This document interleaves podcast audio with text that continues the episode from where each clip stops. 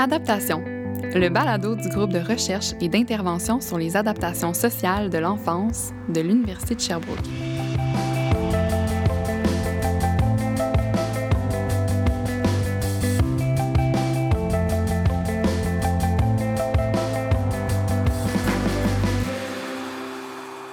Il y a des moments marquants dans notre vie dont on va toujours se souvenir. Presque 20 ans plus tard, je me souviens encore de ma première journée à la maternelle. Tous les parents des enfants étaient présents lors d'un après-midi d'activité où on pouvait s'habituer à notre nouvelle classe et à nos camarades dans un contexte sécurisant. C'est à ce moment-là que j'ai rencontré Alexis, qui est devenu mon premier ami. On a joué ensemble à serpent et échelle pendant que nos parents discutaient autour d'un café, c'est comme ça que notre amitié a démarré tout simplement. Le lendemain matin, je me sentais déjà plus rassurée d'avoir au moins un ami pour faire face à ma vraie journée d'école sans mes parents. On est restés proches tout au long du primaire et je pense que de l'avoir rencontré la première journée m'a permis de m'adapter plus rapidement ou du moins de me sentir moins seule. À la fin du mois d'août, des milliers de jeunes enfants vivront leur première rentrée scolaire. Ces jeunes quitteront le nid familial ou leur milieu de garde pour vivre une transition vers la maternelle. Cette première rentrée scolaire représente une période d'adaptation, autant pour l'enfant que pour la famille. Une nouvelle routine dans un nouveau milieu, avec une multitude de contacts sociaux et des nouveaux apprentissages. La rentrée scolaire représente une multitude de changements face auxquels même un adulte aurait à s'adapter. Mais les enfants n'arrivent pas tous avec les mêmes habiletés à la maternelle. Aujourd'hui, pour nous éclairer sur les meilleures pratiques permettant de soutenir la préparation scolaire de nos enfants, je discute avec Gabrielle Garon-Carrier. Gabrielle est titulaire de la chaire de recherche du Canada qui porte sur la préparation à l'école, l'inclusion des populations vulnérables et l'adaptation sociale. Elle est professeure au département de psychoéducation de l'Université de Sherbrooke et membre chercheur régulier au GRISE. Donc, bonjour Gabrielle. Bonjour Jeanne. Merci d'être là aujourd'hui, euh, tout juste avant la rentrée scolaire. Ça fait plaisir. Merci de me recevoir. Avec plaisir. Puis j'embarque tout de suite dans le sujet. Euh, dans le fond, toi, tes travaux de recherche visent à mieux comprendre les facteurs qui permettent à un enfant d'être bien préparé pour l'école. Euh, donc, pour commencer, est-ce que tu peux nous expliquer, dans tes mots, c'est quoi la préparation scolaire? Absolument.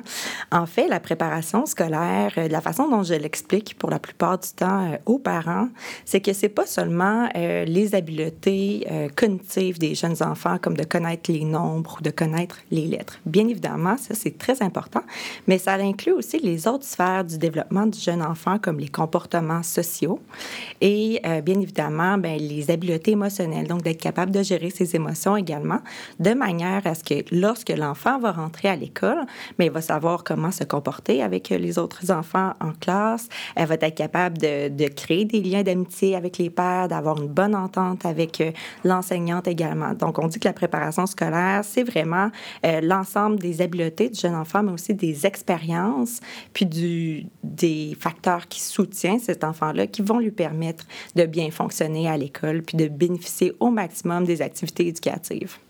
OK, donc dans le fond, euh, c'est plusieurs euh, habiletés, des compétences euh, qui vont aider l'enfant dans son passage à l'école.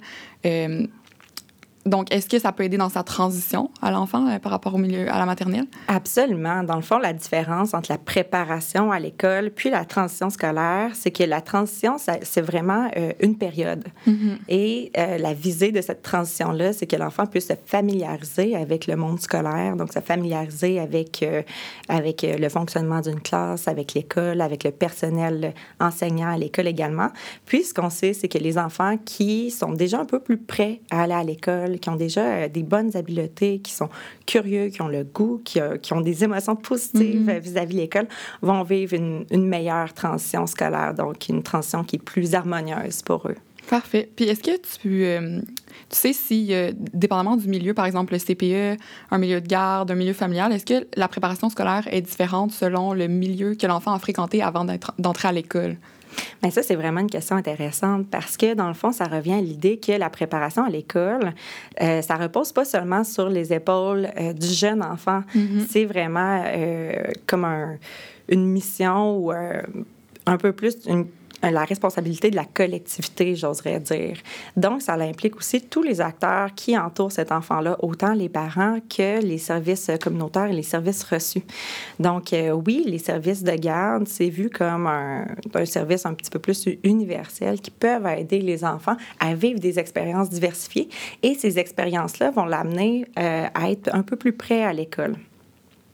Donc, dépendant du milieu de garde, CPE, garderie en milieu familial, en fait, c'est pas nécessairement le type de service qui, qui compte le plus, mais c'est surtout euh, la nature des activités qui vont être faites, euh, que l'enfant se retrouve avec des enfants du, du même âge, donc des pères environ de, de, même âge, de faire des activités qui vont être diversifiées, stimulantes pour lui, qui vont être capables de créer un lien d'attachement également avec l'éducatrice.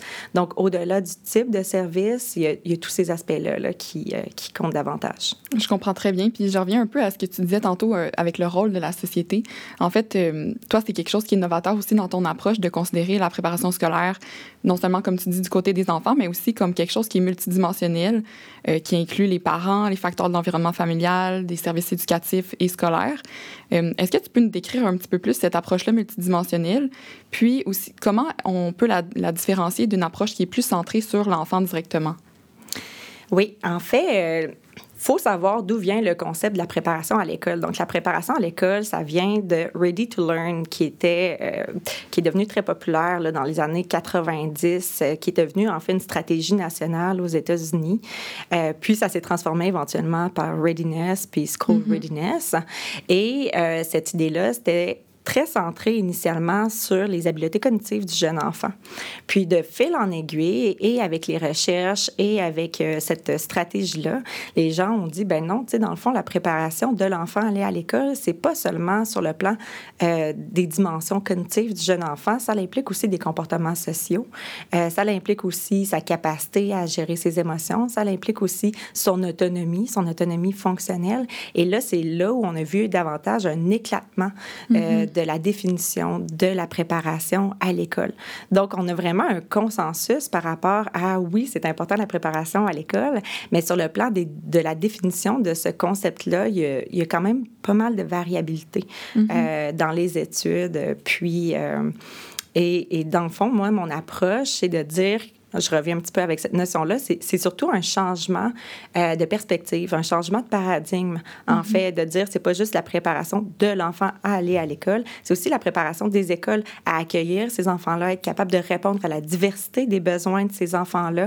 C'est aussi euh, la préparation euh, des parents à soutenir, en fond, mm -hmm. leur enfant vers cette entrée-là à l'école. Donc, c'est multidimensionnel sur le plan des sphères du développement de l'enfant, mais aussi multidimensionnel dans la pluralité des acteurs qui entourent, euh, qui entourent les enfants. Donc, dans mes, dans mes projets de recherche, je m'intéresse, oui, à la préparation euh, à l'école sous tous ces angles-là, mais bien évidemment aussi euh, au service et à la manière dont l'école peut répondre, dans le fond, à la diversité des besoins des jeunes enfants. Donc, Gabrielle, c'est quoi les conséquences d'une bonne préparation scolaire chez l'enfant? Les conséquences sont vraiment euh, positives, en fait, puis se reflètent aussi dans toutes les sphères du développement de l'individu. Donc, ce qu'on sait, c'est qu'à long terme, puis au moins jusqu'à l'âge de 17 ans, on parle d'un meilleur taux de diplomation secondaire, d'une diminution du risque de décrochage scolaire, d'un plus grand engagement, puis d'un sentiment d'appartenance à l'école, euh, d'une diminution du risque d'abus de substances aussi à long terme, euh, une plus grande participation dans les activités physiques et sportives, puis une diminution aussi du risque d'embonpoint. Donc, on est capable de démontrer les effets bénéfiques d'une bonne préparation à l'école, euh, vraiment dans toutes les sphères, incluant la santé euh, physique, la santé mentale des jeunes, mais aussi leur engagement à l'école pour, de manière à ce qu'éventuellement, ce soit des, euh, des citoyens accomplis, des citoyens autonomes, des citoyens qui vont participer au marché du travail, euh, des citoyens responsables. Et puis ça, ben, dans le fond, ça, ça commence dès la jeune enfance. C'est fou quand même. Absolument. Fait que la, la préparation à l'école, ça a vraiment des effets... Euh, à long terme, comme de quoi finalement d'avoir une bonne entrée à l'école, d'avoir déjà des, euh, des, euh, des sentiments positifs mm -hmm. par rapport à ça, puis de vivre l'école, puis même les premières expériences à l'école positivement vont, vont avoir des répercussions à long terme qui demeurent positives. Puis est-ce qu'il y a des jeunes qui ont des profils plus à risque ou qui sont plus vulnérables par rapport à la préparation scolaire? Oui, on a des profils de jeunes qui sont plus vulnérables sur le plan de la préparation à l'école. Puis d'ailleurs, selon l'enquête québécoise sur le développement des enfants à la maternelle, qui est une grande enquête qui a été menée en 2017 auprès de 81 000 enfants au Québec, ben on dit qu'environ le quart des enfants au Québec ont une vulnérabilité dans au moins une des sphères du développement, que ce soit les habiletés sociales, langagières, euh, motrices. Donc, on parle d'enfants qui sont plus susceptibles d'avoir des difficultés d'apprentissage à l'école que les autres Cette proportion-là est d'autant plus grande pour euh, les familles, euh, pour les enfants de familles vulnérables sur le plan socio-économique et les enfants issus de l'immigration. Donc, en fait, on considère aussi parmi les enfants plus à risque de difficultés ou d'une moins bonne préparation à l'école, les enfants qui n'ont pas fréquenté les services éducatifs à l'enfance, ceux euh, qui ont des besoins particuliers, les familles isolées des services et qui sont plus touchées par les inégalités puis des barrières d'accès aux services. Donc, en fait, ça inclut autant soit des vulnérabilités un peu plus personnelles à l'enfant, mais aussi toute l'infrastructure qui entoure ces familles-là. Donc, parfois, on, inclut euh, qu'un enfant peut être vulnérable pas nécessairement parce qu'il a des moins bonnes habiletés, mais parce qu'il se retrouve dans un environnement familial, dans une communauté qui va faire face à des barrières d'accès euh, aux services D'où l'importance de tenir compte du profil des situations des familles pour mettre en place des stratégies pour réduire les barrières d'accès. Donc, euh, d'assurer un transport, par exemple, de rendre des activités euh, gratuites aussi, euh, de permettre un accommodement financier, d'avoir des interprètes, entre autres, pour nos familles mm-hmm. qui sont issues de l'immigration. Donc, c'est pas parce que les enfants n'ont pas le potentiel d'apprendre, mais parce qu'il y a vraiment une barrière euh, possiblement dû à la langue. Donc, c'est important de prendre ça en considération également. Bien, de là, la responsabilité de la société euh, dont tu parlais un petit peu tantôt, je, vois vraiment dans le sens de ce que tu dis. Euh, d'ailleurs, tu as aussi de, tes travaux qui se penchent sur les programmes d'intervention puis les services qui soutiennent l'adaptation des enfants. Est-ce que tu peux nous parler un peu de ces programmes d'intervention-là? Qu'est-ce qui favorise l'inclusion de ces enfants-là? Donc, juste oui, absolument. Je vais t'en parler davantage avec plaisir. euh, en fait, oui, je m'intéresse aux services qui sont autant déployés dans le, dans le milieu éducatif. Donc, euh, et j'inclus dans la dans l'offre de services les services éducatifs à l'enfance, mais aussi tous les services éducatifs complémentaires et spécialisés offerts à l'école. Euh, donc, que ce soit, euh, par, par, exemple, psychoéducation, orthophonie, orthopédagogie. Donc, les enfants à l'école qui ont des difficultés, normalement, ont droit à une panoplie de services en fonction de, de leurs besoins. Alors ça, je m'y intéresse euh, également. Puis, au Québec, on a aussi, euh, on est chanceux, on a des beaux programmes pour nos tout-petits. Euh, donc, on, a autant des programmes qui peuvent être davantage spécialisés, comme par exemple le programme Cézanne Incroyable, qui est un programme d'entraînement aux habiletés parentales, qui dit qu'on doit soutenir le parent dans ses habiletés parentales qui, eux, sont les mieux positionnés pour soutenir leur enfant sur le plan de la préparation à l'école.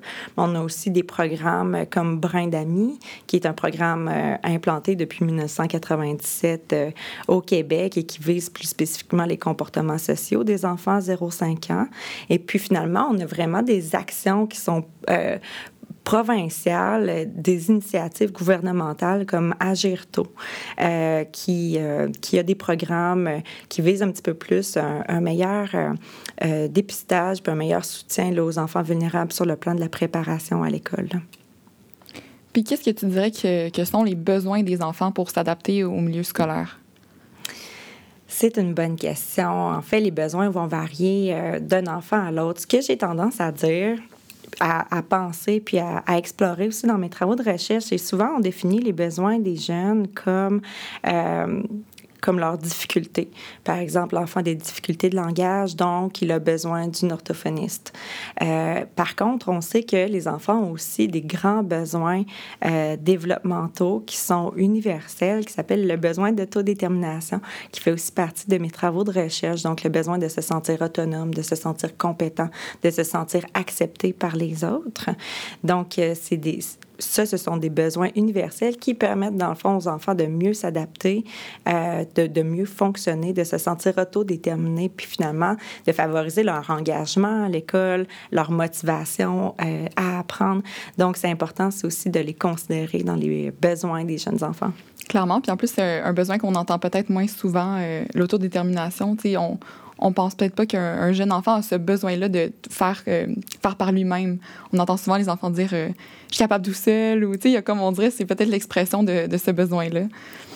Absolument. Donc, c'est un petit peu plus connu peut-être euh, dans le milieu scolaire. C'est pas la première mm-hmm. fois qu'on parle de l'autodétermination, mais euh, les pratiques soutenantes, les pratiques euh, enseignantes là, pour soutenir l'autodétermination des jeunes, soit dans, en leur donnant le, choix dans les activités éducatives, le choix du sujet sur lequel ils vont faire leur travail, par mm-hmm. exemple, à l'école. Ça, c'est une façon de soutenir l'autonomie, la prise de décision par les jeunes.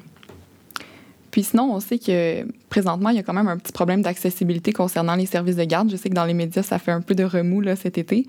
Les études démontrent que dans les 25 dernières années, malgré l'augmentation des femmes sur le marché du travail puis l'allocation de meilleurs congés parentaux, il n'y a pas nécessairement d'augmentation de, l'utilisation des services de garde au Canada. Au Québec, c'est environ 30 des enfants qui fréquentent les CPE. Donc, j'aimerais savoir quels sont, selon toi, les impacts d'un tel manque d'accès à des services de garde sur les enfants et les familles? Euh, ce sont d'excellentes études qui ont fait cette démonstration, d'ailleurs. Euh, en fait, cet impact-là, il est majeur pour les familles, non seulement pour comme le retour des femmes sur le marché du travail, ça devient vraiment une gymnastique compliquée pour, euh, pour les, les jeunes familles, en fait. Mm-hmm. Le, et, beaucoup de sentiments de culpabilité aussi pour le parent de dire, ben finalement, genre, je suis mal pris, euh, euh, c'est mon, mon, voisin, euh, mes grands, les grands-parents, mm-hmm. c'est mon frère qui s'occupe de mon enfant pendant que moi, je suis au travail. Donc, sur le plan, tu sais, des parents, je pense qu'il peut y avoir euh, ce, sentiment-là de culpabilité. Euh, autrement, ben, c'est sûr que ça prive les enfants d'un accès d'expériences diversifiées, d'expériences euh, vécues en, service de garde. Et ce qu'on sait, c'est que la plupart du temps, ce sont les familles les mieux positionnées qui vont avoir accès à ces services-là. Mm-hmm. Donc, ça creuse un écart, ça creuse une inégalité entre les familles, entre les expériences vécues par les enfants, puis éventuellement sur le plan de la préparation à l'école, de leur adaptation à l'école également.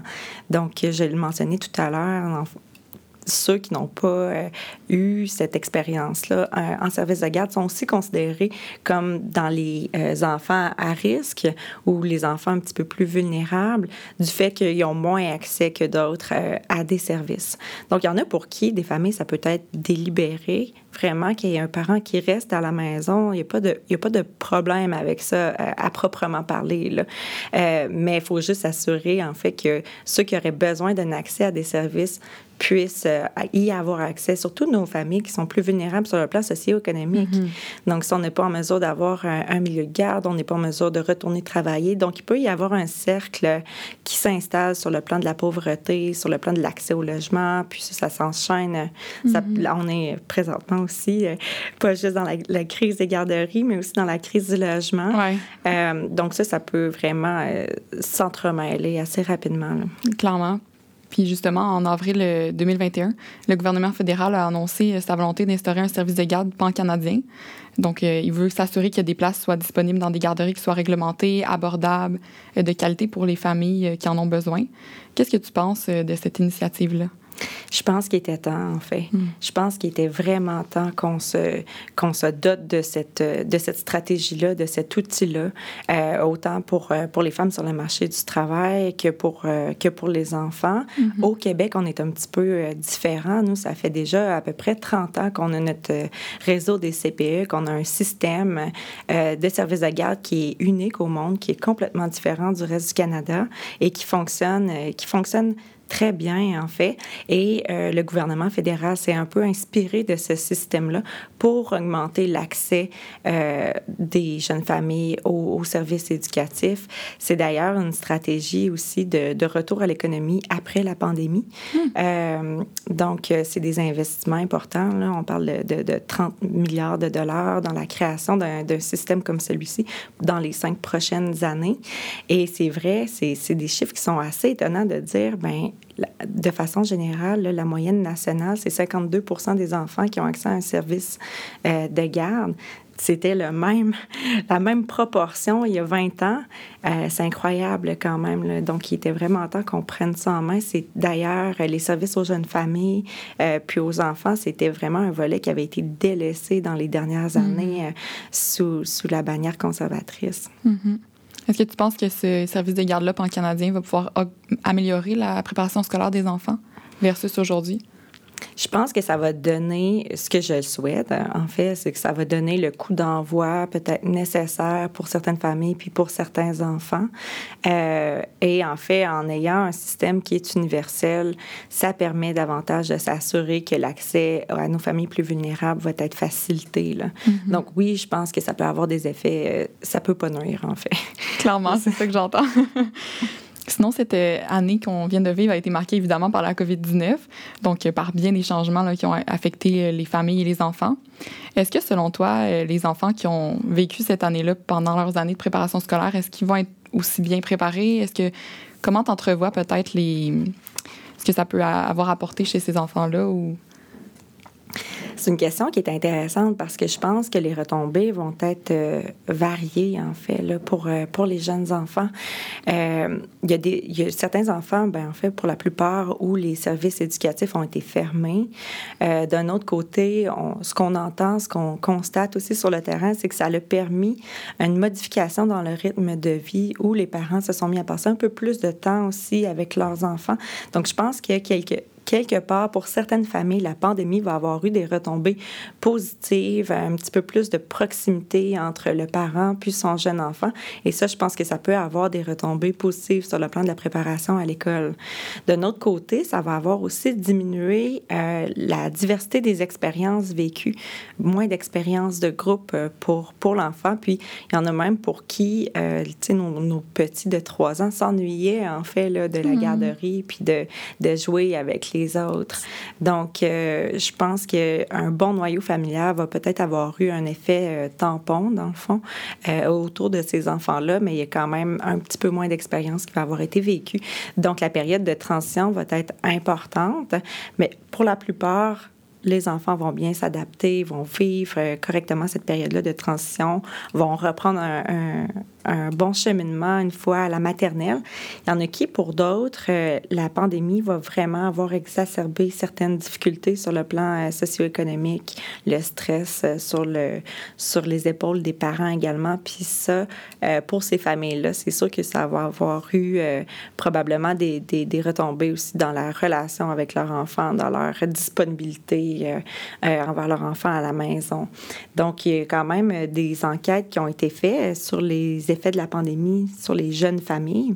Donc, une enquête dévoilée dans le cadre de la Grande Semaine des Tout-Petits euh, qui a été menée aussi avec euh, l'Observatoire des tout-petits, entre autres, qui montre que 52 des parents affirment que la pandémie a eu un impact négatif sur leur enfant et qui ont observé des changements sur le plan des comportements de leur enfant. Donc, 39 des parents d'enfants 0-5 ans ont observé qu'ils étaient plus souvent euh, irritables ou colériques. 34 hmm. disent, entre autres, que leur enfant était plus agité qu'à l'habitude.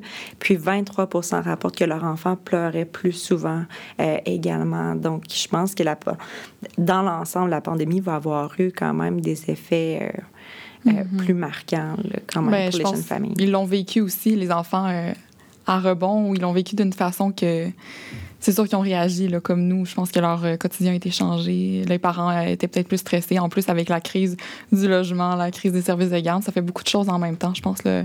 En tout cas, moi, je pensais beaucoup à nos parents pendant la, la COVID-19. Je me disais, ça prend du courage, là. Vraiment, respect. Sinon, je vais peut-être t'amener euh, ailleurs. Euh, tu vas entamer un projet de recherche bientôt qui concerne l'inclusion des enfants vulnérables en milieu scolaire. Est-ce que tu peux nous parler un peu plus de, ton projet? Absolument. En fait, c'est un projet qui porte justement sur les besoins d'autodétermination. Alors, euh, c'est quoi l'autodétermination? En fait, c'est l'idée que on a tous ces besoins-là euh, fondamentaux de s'épanouir, de se, développer pleinement à notre plein potentiel, de s'actualiser en fait. Et euh, c'est un projet qui cible ces besoins-là, les besoins étant le besoin de se sentir accepté par les autres, le besoin de se sentir autonome et de se sentir compétent.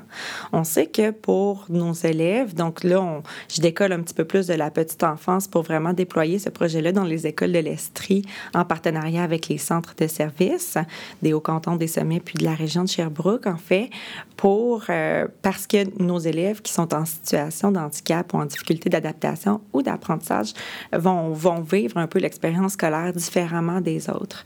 Or, nos, enseignants, eux, sont, sont bien formés, mais sont formés pour avoir des pratiques qui, dans l'ensemble, en classe, va fonctionner pour la majorité des élèves, pas nécessairement pour des élèves qui peuvent avoir des particularités. Donc là, je m'intéresse un petit peu plus dans ce projet-là à l'adéquation entre les besoins de ces jeunes-là, puis euh, vraiment euh, ce qui est offert en milieu scolaire, puis et autant sur le plan des apprentissages que sur le plan social. Est-ce que ce sont des élèves qui se sentent quand même acceptés par les autres? Qu'est-ce qui pourrait faciliter un petit peu plus euh, la relation avec les pairs, l'acceptation, plutôt que la stigmatisation, la victimisation, l'exclusion sociale, par exemple? Qu'est-ce qui pourrait faciliter aussi ou soutenir, en fait, leurs besoins euh, de, de, compétences? Déjà, un enfant qui a des difficultés langagières, qui a des difficultés d'apprentissage, peut se sentir moins compétent que les autres enfants. Donc, comment, euh, comment faire, en fait, pour qu'ils se sentent aussi euh, adéquats mm-hmm. que les autres? Et on pense qu'en répondant, dans le fond, à ces besoins-là, on va permettre euh, à, ces enfants-là de se sentir mieux à l'école, mais de poursuivre plus longtemps aussi dans le système euh, éducatif. Dans le fond, c'est un enjeu assez important aussi pour le ministère de l'Éducation que nos enfants qui ont des difficultés soient capables de diplômer, soient capables de se trouver un emploi sur le marché du capable, soient quand même accrochés à l'école. Hmm. Ah, je comprends. Donc, c'est un projet qui porte sur ça, puis euh, qui, euh, qui s'intéresse autant aussi à la cellule familiale qu'à euh, à la relation aussi avec, avec l'enseignant, entre ces enfants-là, puis l'enseignant. Puis sinon, là, on arrive vraiment tout près de la rentrée, nos tout petits grands nombres qui vont rentrer. Est-ce que tu connais des activités qui vont être mises en place par les écoles? Est-ce qu'il y a des ressources aussi vers lesquelles les familles peuvent se tourner?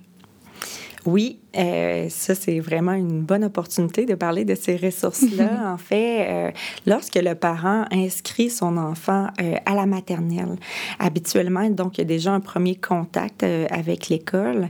L'école, mais aussi beaucoup de, d'activités de, transition puis d'activités sur pied pour accueillir les tout-petits. Donc, c'est d'être un petit peu à l'affût de ce qui se passe dans, dans l'école où son enfant est inscrit. puis, comme parent, je pense que le plus, euh, le plus aidant, c'est vraiment tranquillement de préparer notre enfant à cette transition-là. Donc, de lui parler qu'en septembre, il va aller à l'école, de faire, euh, d'acheter les cahiers, les crayons avec lui, de l'impliquer, en fait, dans cette, euh, dans cette démarche-là pour qu'il se sente non seulement inclus dans cette démarche-là, qu'ils le prennent aussi un peu entre ses mains, euh, d'aller visiter l'école, la cour d'école, euh, d'essayer de savoir c'est qui les amis qui vont aller à la même école que lui dans le quartier pour qu'il se sente aussi moins seul pour aller à l'école. Donc, d'avoir quelques points de repère sur le plan des amis, euh, de déjà avoir rencontré notre enseignante à la maternelle, de connaître un petit peu, d'être un petit peu plus familier avec l'école qu'il va fréquenter, d'être impliqué aussi dans les démarches de rentrée scolaire avec le parent. Tout ça, c'est un environnement qui va être beaucoup plus sécurisant pour, euh, pour l'enfant puis qui va permettre une meilleure transition. Euh, donc, il y a beaucoup de choses que les parents font sans s'en rendre compte qui peuvent aider à la préparation euh, à l'école, mais ça, ces activités-là l'implication de l'enfant dans, dans, cette rentrée-là scolaire, c'est déjà un, un, excellent premier pas. Donc, il va sûrement. Puis, sur le plan communautaire, en fait, j'aurais tendance euh, à, référer nos parents euh, sur le site Internet de, du projet partenaire pour la réussite éducative en Estrie, qui sont assez bien au fait des activités déployées, en fait, là, à l'Est en, Estrie, pardon, puis euh, qui ont des ressources très intéressantes, non seulement sur le plan des activités possibles, mais aussi euh, des, des, guides d'information sur bon, la première transition à l'école, comment soutenir notre enfant, et ainsi de suite. Donc, je pense que ça peut être une, ressource fiable et une ressource intéressante pour tous. Donc, pour terminer, qu'est-ce que tu aurais à dire aux parents qui se demandent en t'écoutant si leur enfant est bien préparé pour l'école? En fait, là, j'aurais tendance à revenir avec l'idée que les parents, dans leur quotidien, font déjà beaucoup de choses pour préparer leur enfant à l'école sans le savoir. Donc, euh, j'aurais tendance à les encourager à poursuivre leurs bonnes actions en soutenant l'autonomie de l'enfant. Donc, l'encourager, euh, encourager l'enfant à s'habiller seul, euh, à faire ses activités par lui-même, par exemple, à lui lire souvent des histoires sur différents sujets. Le but, c'est de rendre notre enfant un peu curieux, hein? donc de l'éveiller par rapport à ça, qui ait envie d'apprendre pour qu'éventuellement, ben, il prenne les livres lui-même tout seul. Donc, de lui lire des histoires sur, sur les animaux, sur les planètes, sur le monde marin. Donc, juste de l'éveiller tout simplement à, à, notre monde, à notre univers pour qu'il développe cette curiosité-là de l'aider à reconnaître et à nommer ses émotions aussi. Donc, euh, d'utiliser ces opportunités-là comme un apprentissage. Si l'enfant se fâche, ben, de, de l'amener à expliquer pourquoi il est fâché, puis de trouver des stratégies avec lui. Bon, mais ben, comment qu'on pourrait faire, dans le fond, pour, euh, pour que ça aille mieux. Donc, de, juste de l'aider à nommer, à reconnaître ses émotions, c'est ça, ça l'aide grandement euh, les jeunes enfants à les gérer, en fait. Lui donner l'occasion de socialiser en allant jouer au parc, en, sachant c'est qui les petits amis de son âge dans le quartier. Euh, juste ça, c'est déjà, c'est déjà bien. Dans le fond, le but étant de lui offrir des opportunités euh, variées. Euh, pour que l'enfant puisse euh, apprendre aussi dans le plaisir tout en s'amusant sans que ce soit euh, très dans un cadre structuré d'apprentissage. donc, de l'exposer à des situations. Hein, dans le fond, plus il va avoir un, bagage diversifié, plus il va être prêt à naviguer, puis il va savoir aussi comment faire face aux échecs et aux difficultés. Donc, je, je, félicite les parents, je les encourage à poursuivre dans cette voie-là, tout simplement. Puis, il n'y aura aucun doute là, en fait que leur enfant aura des, euh, va, bien, euh, va bien vivre cette transition-là, puis va être prêt euh, à apprendre. Pour les parents qui peuvent avoir un petit peu plus de, euh, d'inquiétude, en fait, par rapport à la préparation scolaire de leur enfant, euh, que ce soit à différents niveaux. Donc, euh, l'enfant fonctionne un petit peu moins bien en groupe, peut avoir, sembler avoir un petit retard de langage également. N'hésitez pas à consulter, à communiquer, en fait, avec l'éducatrice si l'enfant est en milieu de garde, à parler, en fait, de ces inquiétudes-là pour valider non seulement la perception du parent aussi, mais à prendre des actions concrètes par rapport à ça. Donc, il y a différents acteurs qui peuvent être sollicités, autant l'éducatrice en milieu de garde que euh, la future enseignante de maternelle. Euh, puis après ça, bien, les ressources communautaires euh, existantes, là, que ce soit un rendez-vous au CLSC ou d'aller solliciter les services nécessaires. Là, il ne sera jamais trop trop tôt, en fait, pour consulter. Et au besoin, bien, ce, ce, sera tout simplement une fausse inquiétude et une bonne nouvelle. Super. Ben écoute, merci beaucoup, euh, Gabrielle, pour cette euh, super belle discussion qu'on a eue. Donc, pour les personnes à l'écoute qui souhaitent accéder aux ressources proposées par Gabrielle, vous pouvez vous rendre sous la description de l'épisode pour plus de détails. Si vous voulez en savoir plus sur la programmation de recherche du GRISE, vous pouvez consulter le site web www.grise.ca. À l'animation, Jeanne Boyer. À la recherche et à la production, Sonia Anvar à l'enregistrement, le studio balado du service de soutien à la formation de l'Université de Sherbrooke.